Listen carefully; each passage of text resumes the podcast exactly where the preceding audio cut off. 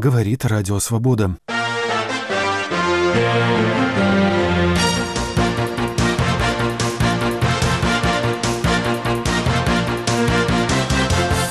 Интервью любителей английской готики из ГРУ насмешило весь мир. Жалко, что у нас такие унизительно глупые люди отвечают за важные направления, типа уничтожения людей на чужих территориях. Генерал Золотов вызвал на дуэль Алексея Навального. Найдите в России самого глупого, агрессивного и невежественного человека, и у него обязательно будут большие погоны. Эти сюжеты в программе «Итоги недели» «Радио Свобода».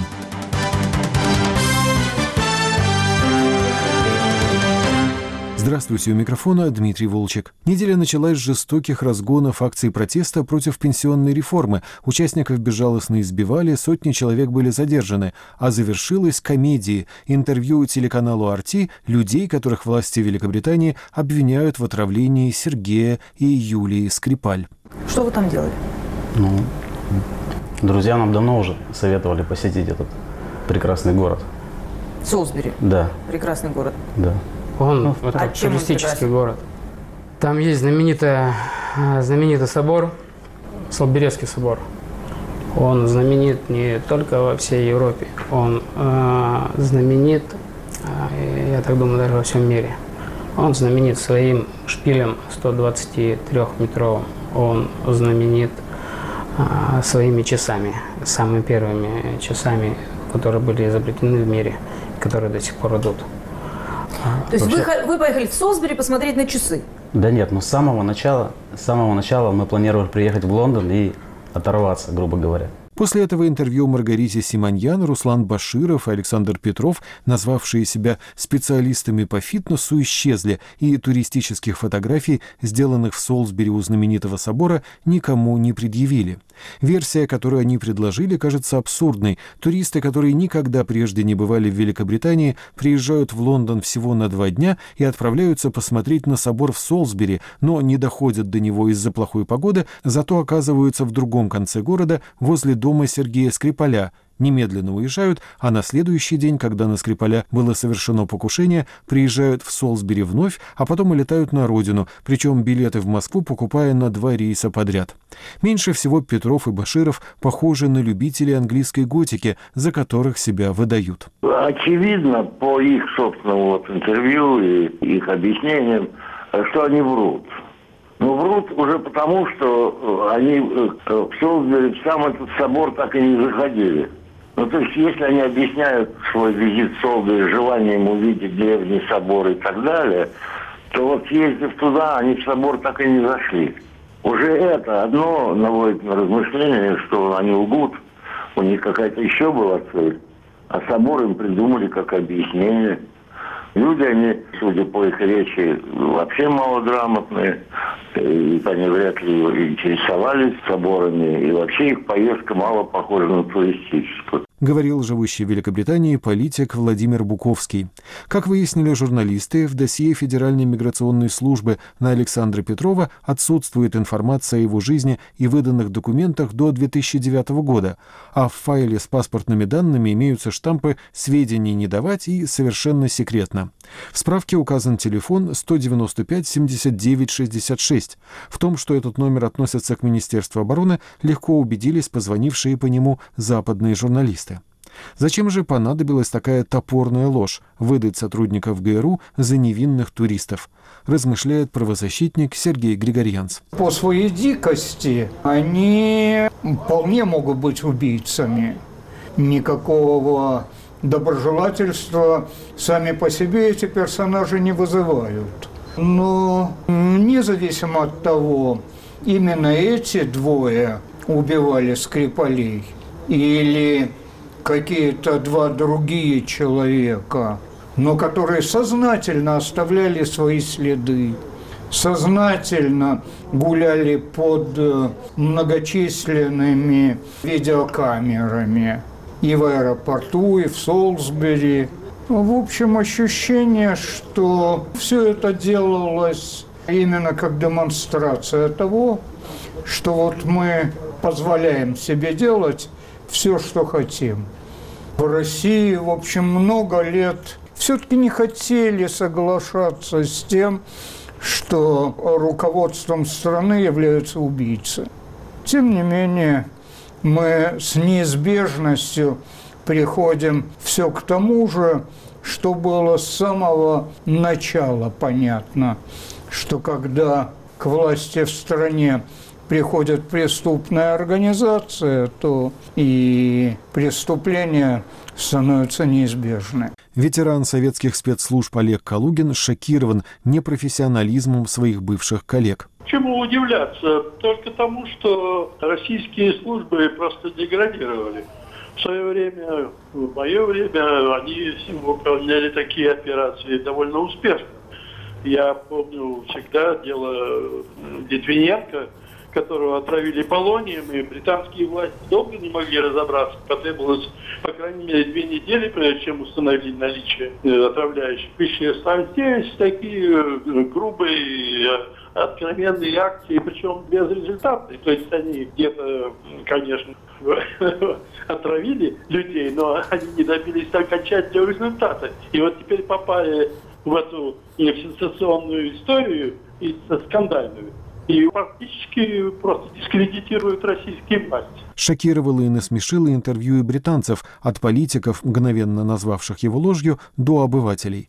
О первых реакциях рассказал в эфире «Радио Свобода» живущий в Лондоне журналист Андрей Астальский. Здесь просто буря целая в Великобритании и в средствах массовой информации, и в соцсетях. Причем я поражен, я, наверное, никогда, вот 26 лет живу в Англии, не видел такого единства в оценке. То есть и правые, и левые, центристы, и там какие угодно, консерваторы, либералы, э, почти там коммунисты некоторые из них, газеты разных направлений, радиостанции, телеканалы, все хором говорят, в общем-то, не верим. Поверить в это, наверное, просто невозможно. Только можно притвориться, но и то будешь чувствовать себя дураком. И поэтому, наверное, и голосов вот таких обычных пригожинских соцсетях гораздо меньше, чем обычно. Они, видимо, просто растеряны. Но э, при этом полное такое изумление еще тоже звучит, всеобщее. Какой-то когнитивный диссонанс. Где же эти знаменитые русские разведчики? Мы насмотрелись фильмов. Вот последняя там «Макмафия» была. До этого масса фильмов про блистательное там КГБ, ГРУ в общем, про каких-то там советских и русских э, страшных разведчиков, коварных, умных, ловких. Это что это было сегодня? А, даже еще при том, что англичане не слышали, насколько плохая русская речь у этих двух людей, этого они, конечно, не могли понять, слушали это все в переводе, но и по контенту, по смыслу, они просто были абсолютно поражены. Большинство здесь сходится на том, что нарочно хотели наибольший пропагандистский, если это можно назвать этим словом, эффект произвести, запугивание, в конце концов, наверное, это более точное слово, потому что ну, страшное вещество, страшный акт войны фактически посреди бела дня, посредине британского мирного города против британского гражданина и британских граждан, и российской гражданки тоже, но погибла именно в результате британская одна гражданка, а э, несколько других оказались в тяжелейшем состоянии. Ну и э, вот да, что вот нарочно так вот продолжая ту же линию о том, о чем мы сейчас говорим, что это э, все делается как бы вполне сознательно, ну и что, и попадемся, и пусть испугаются все посильнее, пусть британцы себе представят, что с ними будет, если мы этим новичком побрызгаем там над всеми главными британскими городами и ощущаем свою полную безнаказанность, при этом ничего вы нам не сделаете, что нас может испугать или остановить. Это вот такая преобладающая теория, под которой, конечно, есть серьезные основания, по крайней мере, выглядит аналогичной вполне. Но есть и другие, что может быть просто от топорности, опять же, исполнения э, все шло. Не рассчитывали на появление Юлии там в этот момент, а ведь именно благодаря тому, что Юлия Скрипаль там оказалась, и они оба были отравлены, оказались на скамейке. Знаете, если бы один пожилой человек, Сергей Скрипаль, сидел, ему было бы плохо на скамейке, э, ну, это не показалось бы подозрительным. Вызвали бы, конечно, скорую помощь, там подошли бы, ну, как бы совсем другое отношение было бы к этому. Когда два человека совершенно разного возраста сидят с одинаковыми симптомами посредине города, то, конечно, каждому приходит в голову это какое-то отравление, какое-то нечто, что-то страшное. Так что это вот вторая теория, что, собственно говоря, рассчитывали как раз, что новичок останется незамеченным замечено. Хотя вот, э, видите, вот это сбросом этого флакона э, в парке э, имени Елизаветы II, и потом его там несчастный Чарли Роули подобрал и своей подруге принес, она от этого погибла, а он в полумертвом состоянии сам находится. Может быть, конечно, и так, но это уже нюансы на самом деле, потому что в любом случае речь идет о дерзновеннейшем, страшнейшем преступлении, и когда принималось о нем решение, то, видимо, исходили из того, что оно может быть запросто раскрыто. Ну и что? Ну и пусть. Вот пусть боятся. Видимо, так, потому что, ну, если вот пытаться логически просто к этому очень странному и страшному делу подойти. Есть такая гипотеза, что, возможно, эти двое нарочно отвлекали на себя внимание, их вот э, на всякий случай запустили. Если уж попадемся, то можно свалить на этих, чтобы каких-то очень ценных агентов, которые на самом деле совершали убийство, защитить. Ну, теоретически возможно, хотя и выглядит как э, все-таки отрывок из какого-то детектива, из Джона Карре или чего-то в этом духе. Но может быть, может быть, заигрались какие-то такие двойные, тройные комбинации. Но ведь даже если это так, то все равно это значит, что раз операция прикрытия существовала, то была и основная операция. Это все равно косвенное и весьма убедительное, как здесь все считают, признание вины. Пост один мне запомнился сегодня в соцсетях. Британец один пишет, вы знаете, я до последнего времени чуть-чуть все-таки сомневался, привык как-то скептически относиться к собственному государству, к собственной полиции, но посмотрев это интервью, я уже убежден в том, что да, Россия пыталась убить э, Сергея Скрипаля и его дочь, именно российское государство стояло за этим преступлением. Но были отдельные моменты, когда они звучали искренне, вот когда они говорили, наша жизнь уничтожена, наша жизнь разрушена. И это, конечно, действительно так. В любом случае, какая бы роль им здесь в этой э, страшной операции не принадлежала, основная или второстепенная, они уже перед всем миром, да и даже перед э, российским общественным мнением, как, каким бы слабеньким и дезориентированным оно бы ни было, но они выглядят ужасно, не говоря о том, что этих двух явных таких таких альфа-самцов заставили, видимо, притвориться, намекнуть на то, что они геи, чтобы дополнительное какое-то прикрытие, что ли, им предоставить, почему они так странно путешествовали вдвоем, жили в одном номере, по всей Европе вдвоем разъезжают, и ничего не известно об их семьях. Но, кстати говоря, ведь даже московский комсомолец провел расследование, опубликовал, по-моему, очень убедительно доказывающее. Нет таких людей, нет такого Петрова и нет такого Паширова. Они не оставили следов о себе в этой жизни. Говорил Андрей Остальский. Интервью делалось для единственного зрителя, Путина, и оно ему понравилось, объясняет сайту The Bell неназванный по имени бывший высокопоставленный чиновник. Правдоподобность изложенной версии никого не волнует. Главное, что она официальная. Рассказы о заблудившихся солдатах-отпускниках на востоке Украины тоже никого не убедили, но это теперь официальная истина. Владимир Путин сам вдохновил это интервью. Именно после его слов и позвонили Петров и Баширов Маргарите Симоньян. Политолог Глеб Павловский считает такое авантюрное поведение президента большой ошибкой. Ну, это очевидный какой-то сбой, потеря ориентации, политической ориентации, независимо от того, кто имеет отношение к операции и как э, она проводилась. Конечно же, в принципе, президент не может в таких вещах участвовать публично это говорит даже не столько о том, что он имеет отношение к что ли, распоряжению операции, а в том, что он э, считает, что его прикосновение как у короля чудотворца, ну, оно тоже чудотворно, оно исправляет любую ситуацию. Он э, считает, что словами может изменить все, что угодно, изменить реальность, изменить мир, изменить отношение к России. Конечно, это чудовищная глупость лезть э, президенту в эту ситуацию в любом качестве, в любом. Совершенно и что-то объяснять э, значит, по поводу этих людей на видеокамерах. Конечно, вторая, наверное, связанная с первым уже, с этими словами Путина, следующее по рангу глупости – это вытаскивать этих людей и их демонстрировать. Опять-таки, независимо от того, как выглядела операция, мазали они ядом ручку или мазали другие, все равно это как бы подшивает э, лист в английское дело. Но, между прочим, я напомню, что весной ведь было открыто российское дело по отравлению Скрипалей. И о нем какой-то молчок о нем ничего не слышно. По идее, э, Следственный комитет должен был бы прямо как говорится, в кабинете у Симонян, если это был кабинет Симонян, арестовать этих людей и выяснять, что это такое. Но тут ничего не происходит. В итоге мы имеем, конечно, идеальную ситуацию для обвинения России как государства в этой операции. Потому что речь идет о путанице, в которой уже явно открыто замешан лично президент. Он сам это сделал, значит, государственное агентство, эти люди – верифицированы, между прочим, не кем-нибудь, они верифицированы официально э, демонстрации в российском эфире. Так что мы можем только ждать последствий. Мнение Глеба Павловского, а о том, что думают о Петрове и Баширове российские блогеры, расскажет Аля Пономарева в рубрике «Сетевые разговоры». Евгений Левкович. Это для какого-нибудь бездуховного англосакса. Оторваться значит вынюхать 8 дорог кокаина и запереться на ночь в номере с негритянкой-карлицей. Русский человек, по совету друзей, едет отрываться в знаменитейший на весь мир Солсберидский собор. Он не может жить без этого, чтобы не увидеть шпиль в 123 метра и старинные часы.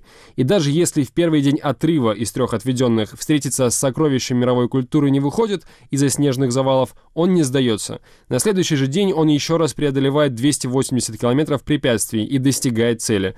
Выпивает на радостях лучшего в мире солсберитского кофе и только тогда улетает домой, к рыдающей заждавшейся матери. Владислав Наганов. Я вот одного не пойму. Как можно выпускать в эфир настолько неправдоподобные объяснения, как это было сделано в интервью с Петровым и Башировым? Ни на один элементарный логический вопрос не было дано ответа. Более того, эти вопросы даже и не были заданы. Почему туристы прилетали всего на пару дней? Почему туристы, если не были раньше в Великобритании, не стали осматривать Лондон, а метнулись куда-то в глушь смотреть на малоизвестную достопримечательность? Почему туристы метались в глушь аж два раза за два дня, но до достопримечательности, якобы бывшей целью их визита, так и не добрались?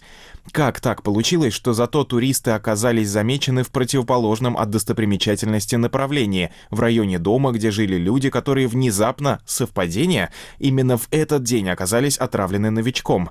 Почему даже название достопримечательности, ради которой туристы приехали, они не могут выговорить нормально? Почему взяли билеты обратно в Москву сразу на несколько рейсов подряд? Где все их родственники? Где репортажи о семье, друзьях, о месте работы? Почему журналистка не задает все эти простые, очевидные вопросы? Почему сами эти туристы не отвечают на них? Для чего они пришли на интервью?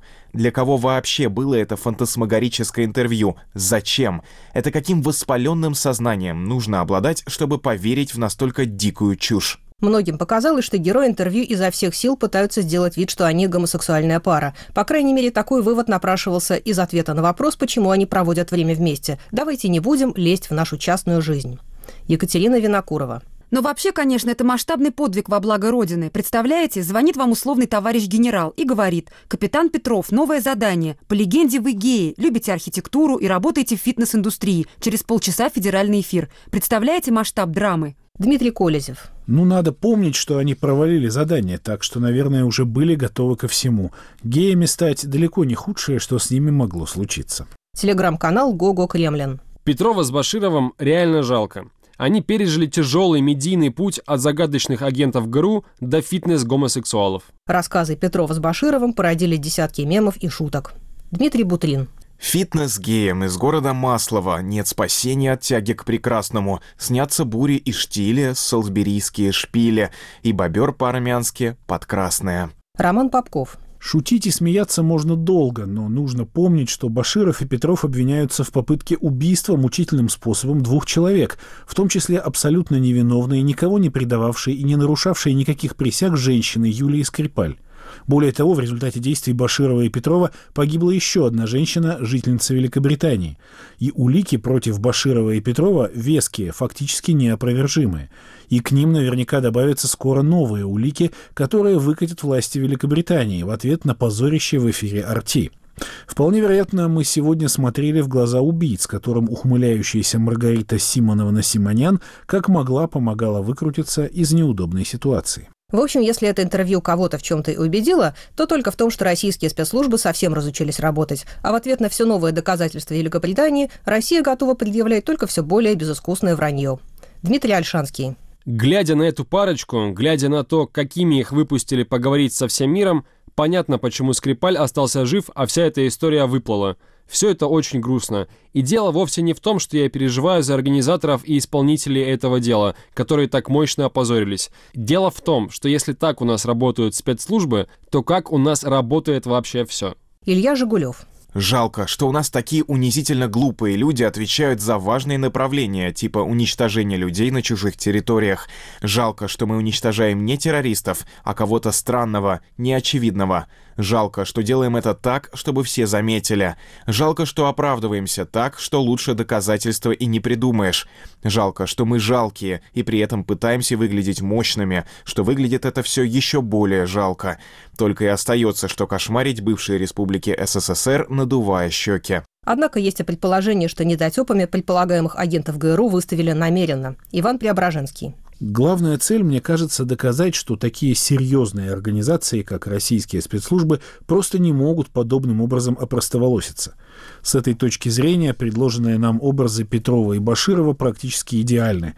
Во время интервью они ведут себя как настоящие недотепы, недалекие, трусоватые и бестолковые. Татьяна Становая. Поставлена была цель – формирование образа, который кардинально расходится с представлениями об условном Джеймсе Бонде. Элементы образа.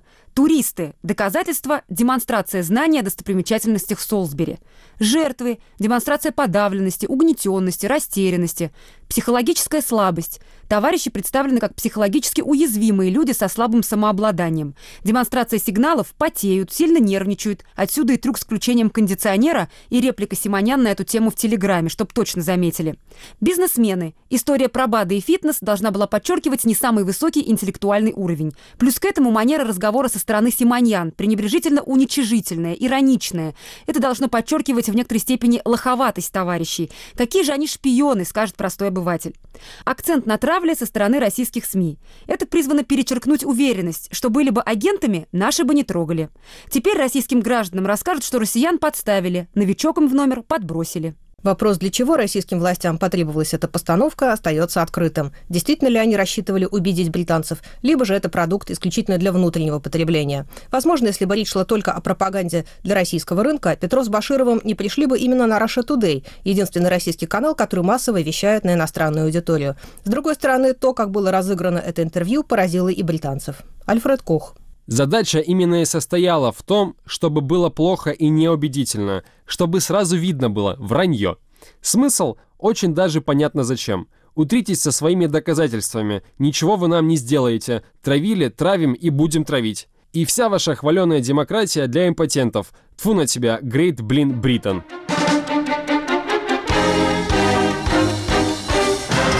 Глава Национальной гвардии Виктор Золотов пошел по стопам Алишера Усманова. В ответ на расследование Навального об организации питания в Росгвардии Золотов записал видеообращение, в котором назвал его оппозиционной моськой, а под конец вызвал на дуэль. От вас брезгливо отмахиваются, и вы бежите дальше за следующей штаниной. А все от чего? Да потому что вам никто никогда как следует не давал по заднице. Да так, чтобы вы печенкой это прочувствовали. Но сейчас вы обратились как раз по, по адресу. Хочу сказать, что в своем выступлении вы в отношении меня допустили оскорбительные клеветнические измышления. И знаете, вот в офицерской среде не принято просто так прощать это. Испокон веков еще под лица били по лицу и вызывали на дуэль. Господин Навальный, нам же никто не мешает вернуть хотя бы часть тех замечательных традиций. Я имею в виду сатисфакцию. Я просто вызываю вас на поединок. На ринг, на татами, куда угодно. Где обещаю вас за несколько минут сделать из вас хорошую сочную отбивную. Сергей Медведев. Очень показательное видео о российских элитах и их образе мышления. Сергей Ерженков. Усредненному путинскому опричнику создали образ делового мужичка, который мало говорит, но много делает. Хватит языком молоть, работать надо. Не лясы точить и ходить по дебатам. Это все пустое, а реальные дела делать. Партия реальных дел. С появлением Ютьюба и культуры прямого высказывания через головы пресс-секретарей магия исчезла. Михаил Пожарский. Да-да, вот этот чувак с дремучей конспирологией в голове и неуместными гопническими замашками, командующий одной из крупнейших силовых структур в России. Власть здесь даже не срез общества, а натурально худшие из худших. Найдите в России самого глупого, агрессивного и невежественного человека, и у него обязательно будут большие погоны. Остап Кармоди.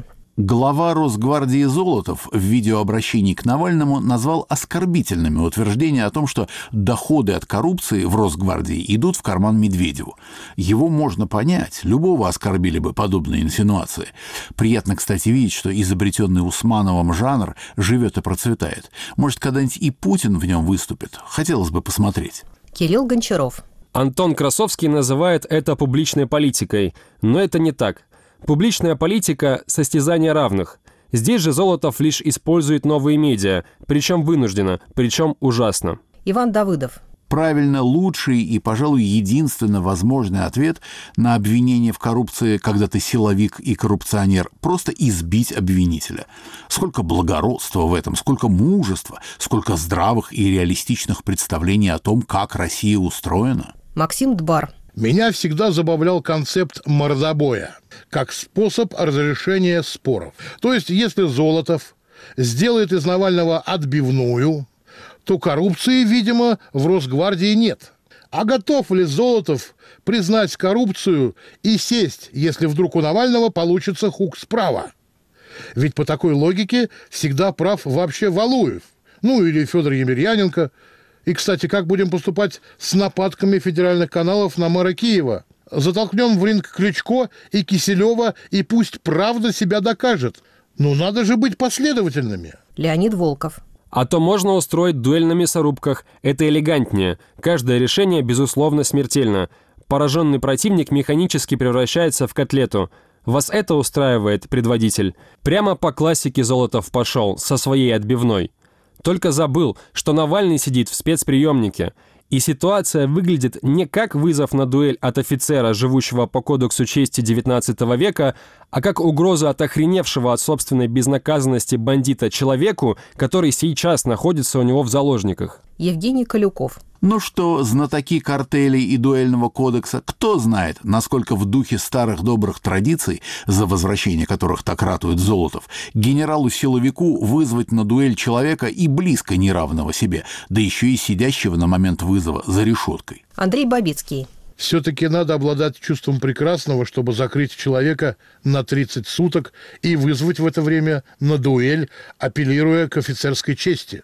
Совершенно карикатурные какие-то злодейчики, которые не только фураж, но и кураж весь свой распилили без остатку. Твиттер Рогозин на орбите. Генерал Золотов запросил из оружейки Росгвардии огнемет и 122-миллиметровую гаубицу для честной дуэли с Навальным. Алексей Шабуров. Я правильно понимаю, что дуэль Золотова и Навального должна закончиться предъявлением обвинения по статье «Применение насилия в отношении представителя власти»? Татьяна Фельгенгауэр. Но, кстати, если не читать Золотова, а послушать, особенно последние две минуты, становится страшно и крайне некомфортно. Поскольку сам Навальный пока Золотова ответить не может, это сделала его жена Юлия. Она написала в Инстаграме, что восприняла обращение Золотова как угрозу от наглого бандита, упивающегося своей безнаказанностью.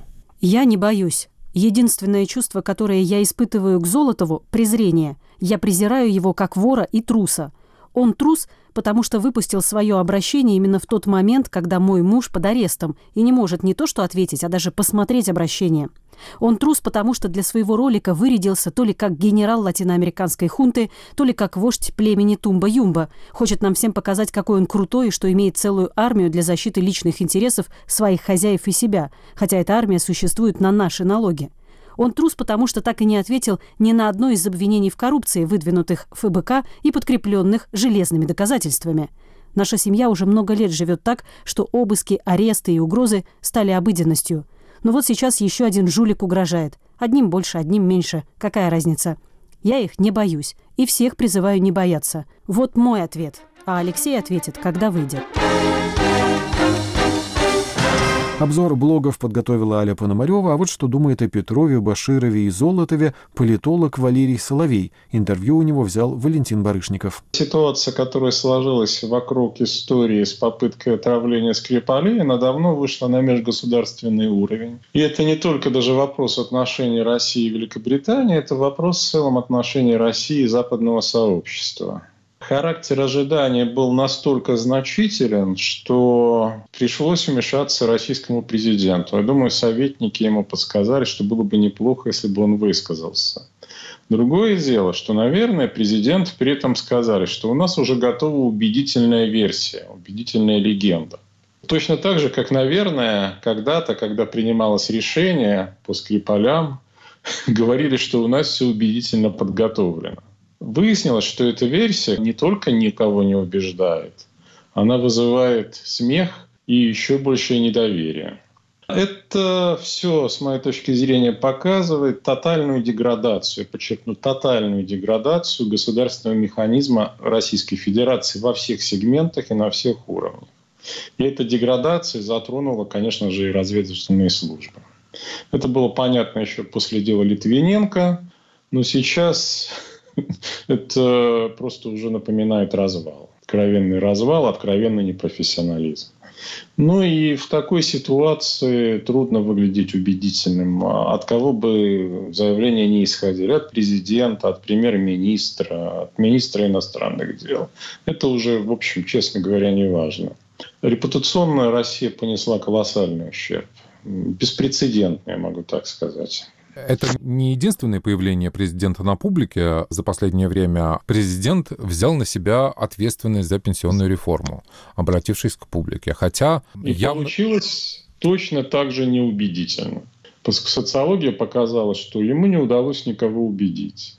И с моей точки зрения это свидетельствует не только о качественном изменении в обществе массовых настроений, и в том числе восприятие Путина и того, что он говорит. Оно не стало отрицательным, это отношение, но оно явно ставит под сомнение то, что он говорит и то, что он делает.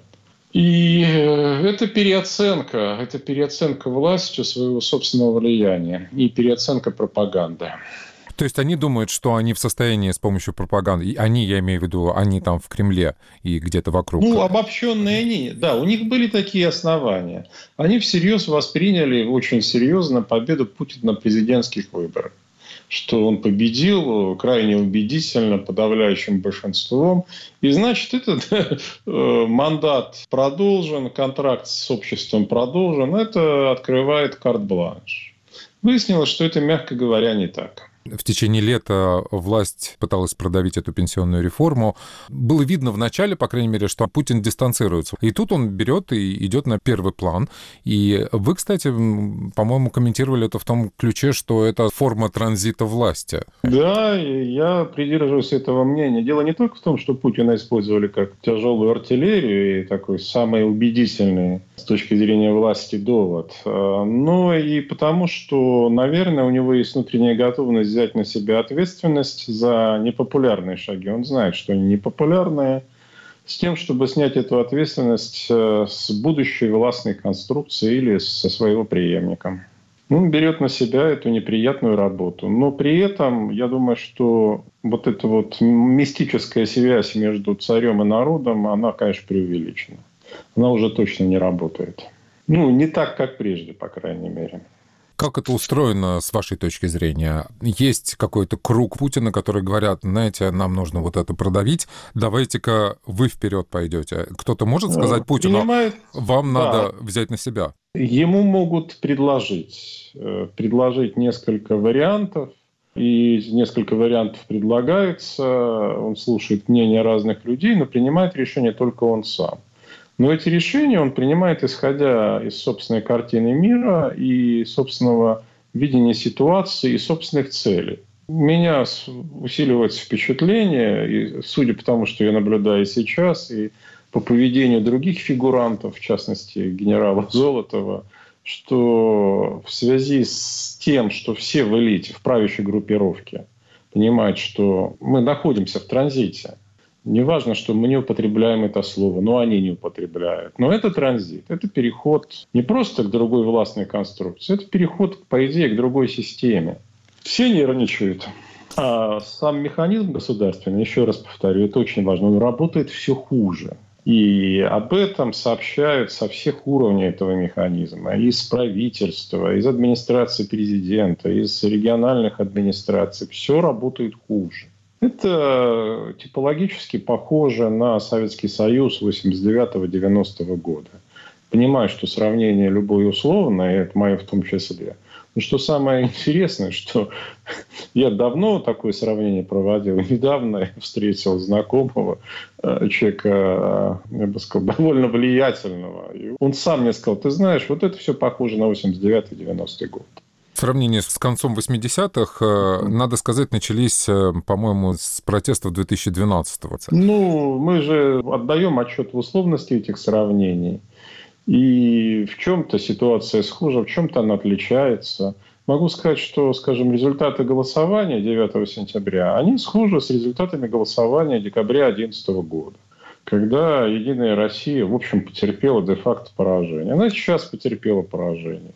Но дело, что это не общенациональное голосование обращение генерала Золотова к Навальному, которое пошло против того, как все заведено, то есть он назвал Навального по имени, обратился к нему, фактически оправдывался перед ним, что он на самом деле не коррупционер, вызвал его на дуэль, есть разные версии. Некоторые считают, что он, конечно, и спросил разрешения у Кремля читая президента, а некоторые считают, что наоборот, он обращался к президенту таким образом со словами, что нет, нет, мы, у нас тут все хорошо, ничего плохого мы тут не делаем. С вашей точки зрения, вот это что было? С моей точки зрения, не только с моей точки зрения, но опираясь на некоторые сведения, могу вам предложить очень простое объяснение. И в данном случае оно соответствует принципу бритвы Акама.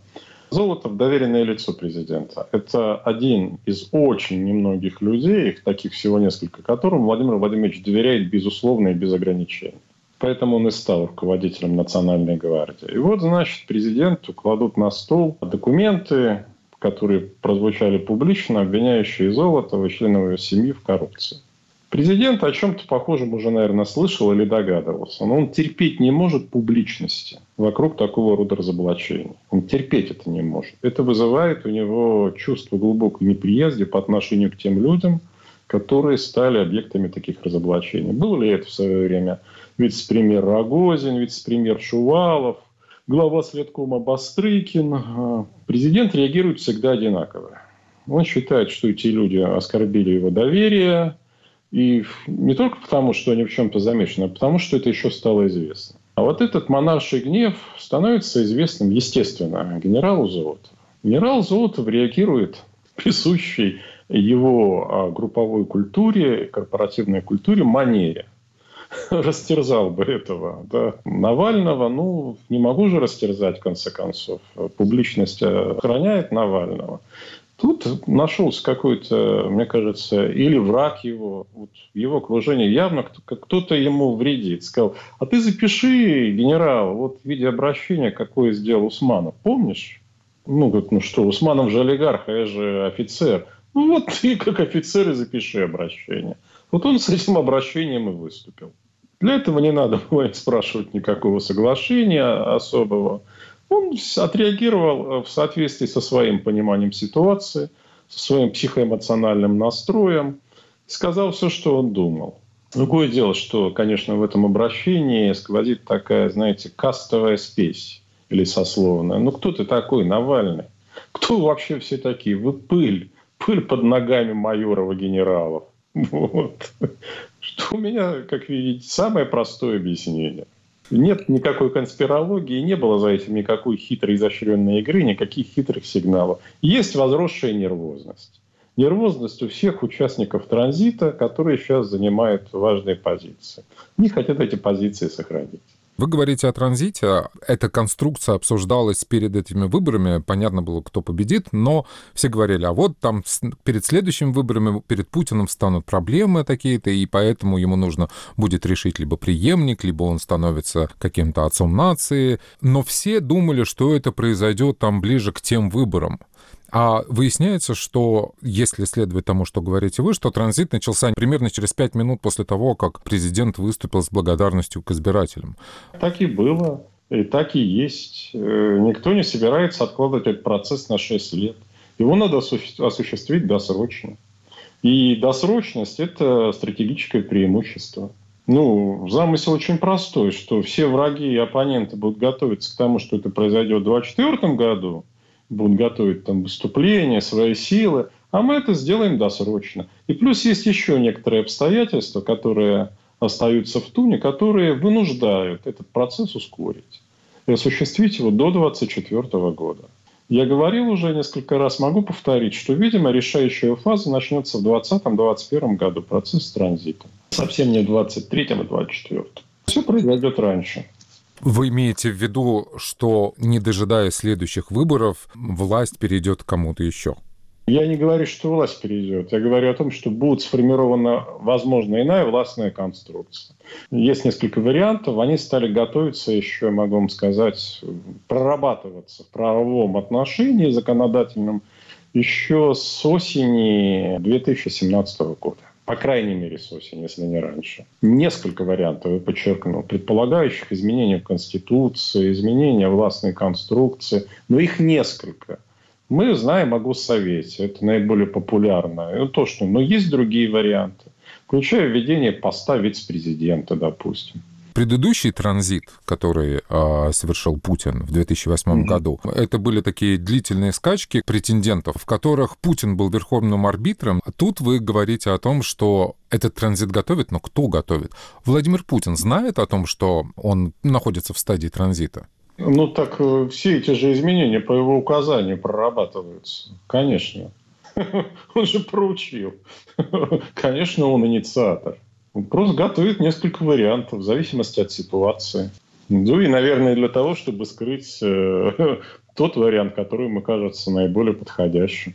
Реакция Путина в 2010-е годы на все общественные волнения, он никогда не отвечает либерализации, а завинчивает гайки. Транзит тоже будет связан с завинчиванием гаек? Я думаю, что да. У меня, в общем, сомнений в этом никогда не было. Это практически неизбежно ввиду ухудшения социальной ситуации, нарастания давления по внешнему периметру и внутреннему, роста внутренних противоречий. Можно сколько угодно говорить о либерализации, пытаться уловить какие-то ее дуновения, но на самом деле ничего подобного не будет. А там, где возрастают риски, э, власть в России всегда реагирует одинаково она пытается избежать этих рисков. Власть либо пытается изменить что-то в жизни народа, чтобы народу было полегче голосовать за нее, либо она закручивает гайки, и тогда ей, в принципе, все равно, что там народ говорит. И фактически означает ли это, что никакого смысла в выборах нету? Их нельзя проигнорировать. Выборы существуют. Существует институт выборов. Существует процедура выборов. Да, говорят, что в 90-е годы мы совершили ошибку, пошли по пути демократизации. Ну, я имею в виду вот среди тех кругов, которые правят. Ну, сейчас же мы не можем это проигнорировать. Значит, надо готовить изменения в Конституцию, которые бы э, ослабили влияние вот этих, э, на самом деле, псевдодемократических уже процедур. Но пока не существует. И есть э, опасения, не страх все-таки, но есть опасения – которые сейчас э, после 9 сентября усилились, и с непредсказуемостью общества. Никто не понимает, как оно может себя повести в ухудшающейся ситуации. Никто не понимает, насколько велик запас прочности. Власти, в принципе, должно быть все равно, что там думает народ. В этой ситуации Золотов, как один из персонажей, которые, собственно, отвечают за то, чтобы не слушать народ, а подавлять недовольство силовыми методами, почему-то сам Золотов начинает слушать народ в лице Алексея Навального. Наплевать Золотову на мнение народа. Ему не наплевать далеко на мнение Путина. И вот мнение Путина, да, недовольство Путина и побудило его выступить с этим заявлением. Он избрал такую странную форму публичного заявления. Мне это кажется глупостью. Ну, или, выражусь мягче, это пиаровский провал. С точки зрения пиара, восприятия в общественном мнении, это провал, конечно же. Не надо было ему это делать. Более того, могу сказать, что это и в Кремле это воспринимается на уровне бюрократов как абсолютный провал генерала. Не любит Владимир Владимирович скандалов в своем ближайшем окружении, обвинений в коррупции в адрес близких к себе людей, сподвижников. Почему, собственно, он не любит? Ведь если предположить, что, ну, вот в нынешней конструкции власти, когда вокруг него есть какой-то круг людей, на которых он опирается, которые и важны, собственно, в этом управлении страной, и понятно, что там коррупция вокруг, и я не знаю, он, наверное, лучше, чем кто бы то ни было, может знать о том, что у них там, где и как. Но это их право на кормление, разве нет? Знаете, может быть, он это оценивает и таким образом, я не берусь реконструировать, да, что они имеют на это право. Но он терпеть не может, когда это становится достоянием общественности. Вот он это терпеть не может. Является ли это для него лично открытием, я не знаю. Вот рассказывают, что в случае с Бастрыкиным, помните, когда там арестовали руководителя московского следкома фактически? Ну, замов начали, это два года назад было. Он после этого с Бастрыкиным даже по телефону два месяца не общался, отказывался говорить. Он доверял Бастрыкину. Бастрыкин же там, однокурсник, староста группы. Было личное доверие. Было ли нечто похожее сейчас, аналогичное Золотовым, я не знаю. Это знают, наверное, очень немногие люди.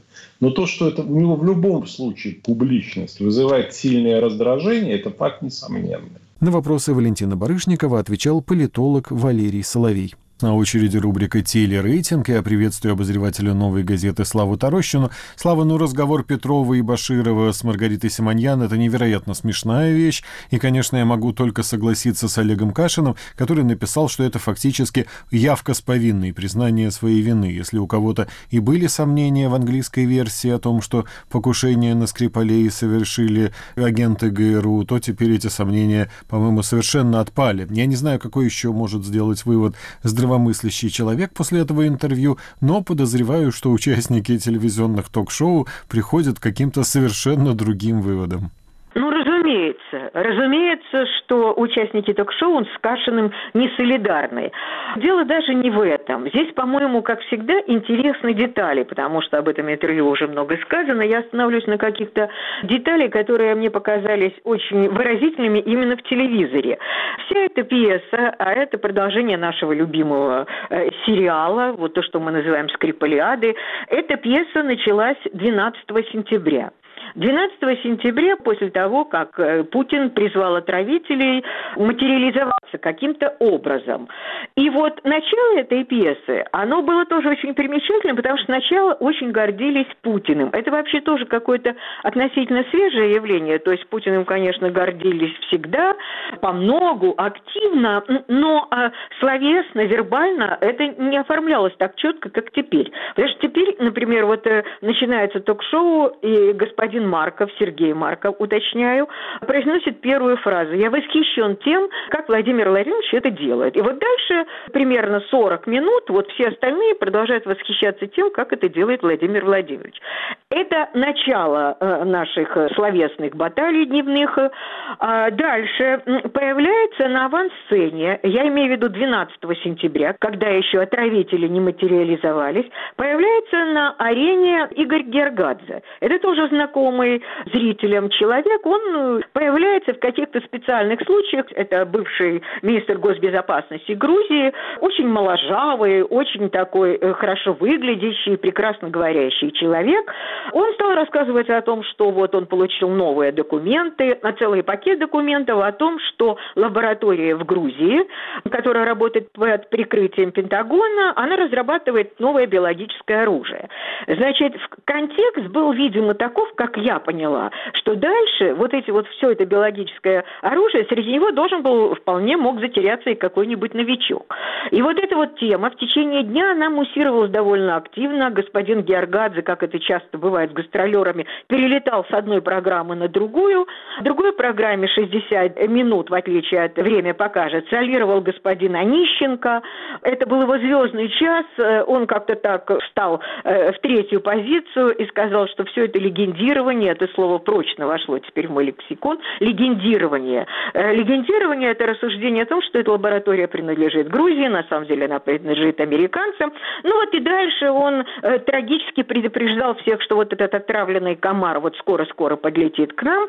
И вот эта вот тема, которая должна была стать очень перспективной, она вот как-то так тихо сошла на нет.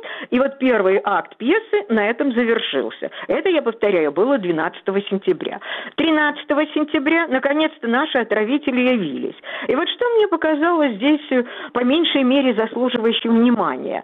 Значит, все эти дневные ток-шоу, они начинаются 13, 14, 15 часов, далее везде. Интервью у отравителей Симонян, она сама в этом призналась и написала в телеграм-канале, она брала вечером накануне. Тем не менее, когда начались дневные ток-шоу, об самом интервью речи не было. Были подступы к нему, опять же гордились уже на этот раз не Путиным, а тем, что вот это вот интервью должно расставить все точки над «и», что мы окончательно победим Лондон с помощью вот этого очень важного разговора. И только ближе к концу программы на экране появилась сама э, Маргарита Симонян и вот какие-то выдержки из ее интервью. Это при том, что она сказала, что есть две версии. Чистая, так сказать, натуральная, не монтированная и отредактирование. Почему произошла эта задержка? Можно только гадать, что вот какие-то высшие сценаристы из каких-то горних высей что-то там решали в этот самый момент, пока вот разворачивалась наша замечательная пьеса. Ну, а дальше, да, вы правы, вы правы, Кашин правы, все правы, что после этого интервью, вот э, второй акт пьесы заканчивается самим интервью, все слова кончаются. Значит, нужно просто ждать дальше развития этого сюжета, но то, что каждый транш скрипалиады, каждый последующий транш художественно намного менее убедителен, чем предыдущий, это правда. То есть о каком-то э, соответствии вообще хотя бы каким-то нормам приличия уже не задумывается никто. И, по-моему, это главный вывод, который можно сделать вот из этого замечательного интервью, из нашей телевизионной пьесы. Ну и помимо всего прочего, ведь они все время переводят разговор с главного на второстепенное, с убийства на там гей-тему, на кота, ну какую-то ерунду, которая не имеет отношения, собственно, к тому преступлению, которое было совершено в Солсбери и из-за которого которого женщина погибла, и вообще очень много людей пострадало. Кстати, гей-тема стала основной в этих ток-шоу. Она подспудна, она как-то не оформляется словами, она оформляется ужимками, взглядами, какими-то телодвижениями, но становится ясно, потому что там еще присутствуют, как всегда, представители, уже вышедшие на пенсию спецслужб. И главный мотив, вот главный мотив того, что эти люди не могли быть истинными отравителями, как раз и заключается в том, что геев не могло быть в ГРУ по определению.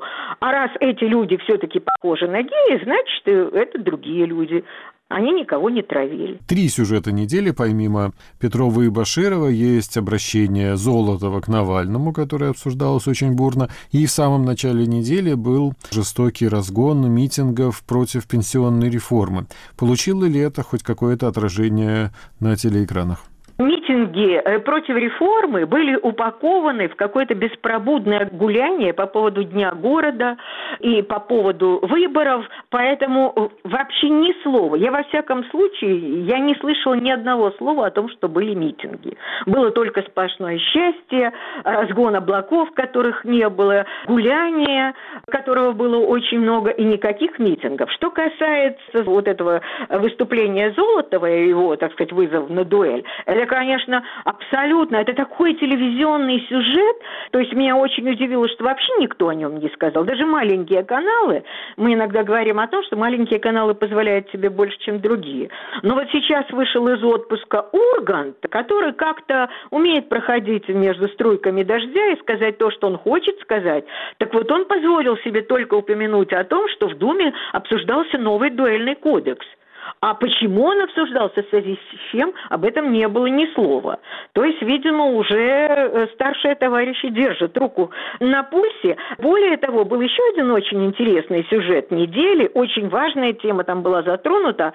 Это такой заочный поединок между Тимати и Хабибом. Егор Крид должен был выступать в Дагестане. Э, Егор Крид – это любимец девочки и, так сказать, подопечный Тимати, он его продюсирует. И э, концерт запретили запретили. То есть там дело не в этих исполнителях, они, может быть, мало кому и интересны, по большому счету. Но ведь речь идет об этом фундаментализме, который позволяет себе уже даже таких вот, таких приближенных э, к царственным особым людей, вот как-то, так сказать, нарушать их границы. Я имею в виду дружбу Тимати, об этом все знают, с господином Кадыровым. Этого тоже не было нигде. Но дело даже не в том, что этого не было, а дело в том, что вот, тем не менее, улица ведет себя по-другому. Вот я как житель центра могу это засвидетельствовать. Еду я в автобусе, это на следующий день после э, истории с Навальным. Я еду в автобусе, в это время мне звонят э, из редакции, говорят об этом выступлении Золотова, и вот нужно срочно написать номер. Я переспрашиваю, Золотов Навальный, причем был полный автобус, и вроде бы я довольно тихо переспрашиваю. И вдруг при слове Навальном я услышала, как была такая совершенно, абсолютно мертвая тишина. И вдруг автобус начал обсуждать эту тему. И вот весь автобус, я, к сожалению, вышла через две остановки. Это такие московские люди э, разного возраста, но очень активно и очень смело стали рассказывать о том, что творилось на Тверской в день разгона митинга, ну вот, скажем так, имени Навального. И вот это вот такая вот какая-то очень важная новация, которой нет в телевизоре, но уже есть в нашей жизни. Спасибо, Слава. Это была рубрика Славы Тарущиной «Телерейтинг». А программа «Итоги недели Радио Свобода» подошла к концу. Над ней работали продюсер Андрей Амочкин и редактор Дмитрий Волчек. Всего доброго.